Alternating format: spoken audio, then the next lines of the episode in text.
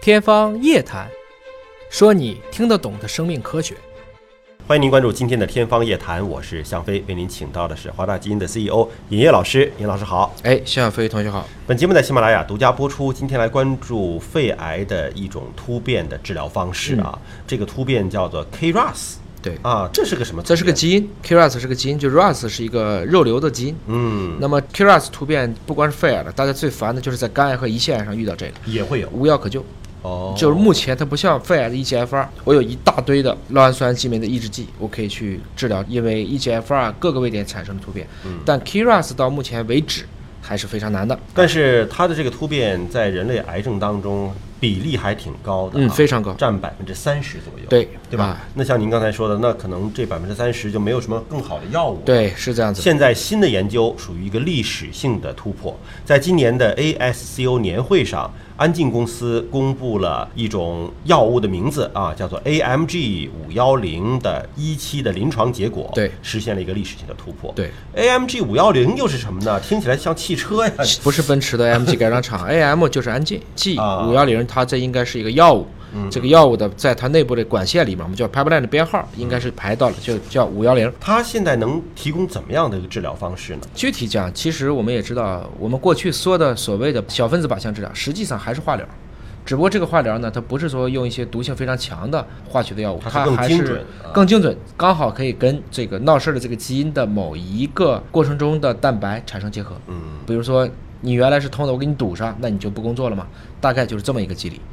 过去大家对于像我们说的 EGFR 的基因，这是研究的比较透的，包括最近大家也在积极的去做 PEP 抑制剂啊，这是治疗乳腺癌、卵巢癌，也有一部分胰腺癌也在考虑这个基因。那今天这个呢，它之所以在今年的 ASCO，也就是美国最大的这个肿瘤的一个年会上，它实际上是实现了对 KRAS 这么一个基因的。一个一期临床有效的结果，也算是一个历史性的突破，给未来的还是因为 KRAS 突变所导致的这些常见的肿瘤带来了希望。它的有效率呢是达到百分之五十，疾病控制率达到百分之九十啊。这个有效率和疾病控制率这是两个什么不同的指标呢？它实际上因为这是一期临床嘛，它一共是做了二十九例 KRAS 相关的一个突变，记住了，实体瘤不包括血液肿瘤。当然，这个 KRAS 主要是在实体瘤当中，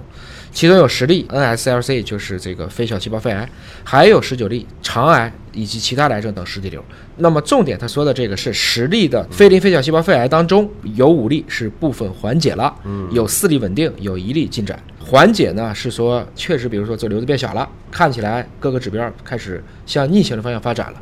那么什么叫控制率百分之九十呢？因为它有四例是稳定的。啊这例四例稳定呢，我们有时候也可以理解是一个无进展，我起码没让它恶化。也没恶化，我把它顶住了，只有一例还在继续进展，所以他说叫做有效率百分之五十，控制率百分之九十。嗯，但是五例部分环节的还在继续吃药。目前的这个范围呢是从七点三周到二十七点四周，最长的已经超过二十七周了，是这么一个情况。但遗憾的是，就是十九例的肠癌的实体瘤患者没有发现部分缓解的患者，对说明这个药物可能还只针对肺癌啊对吧针对肠癌差一点。对，非小细胞肺癌当中的 KRAS 的肺癌，嗯，因为其实没有一种癌症叫肺癌，我们反复强调对，为什么同样的基因在不同的肿瘤组织治法还能结果不一样呢？嗯就证明它还是有不同的组织特异性。那么所有的药物大家都关心它的副作用怎么样？对啊，这个药物的副作用好吗？在一期临床很重要的一点就是要看它的安全性，这里面也强调了说它的耐受性看起来是非常好，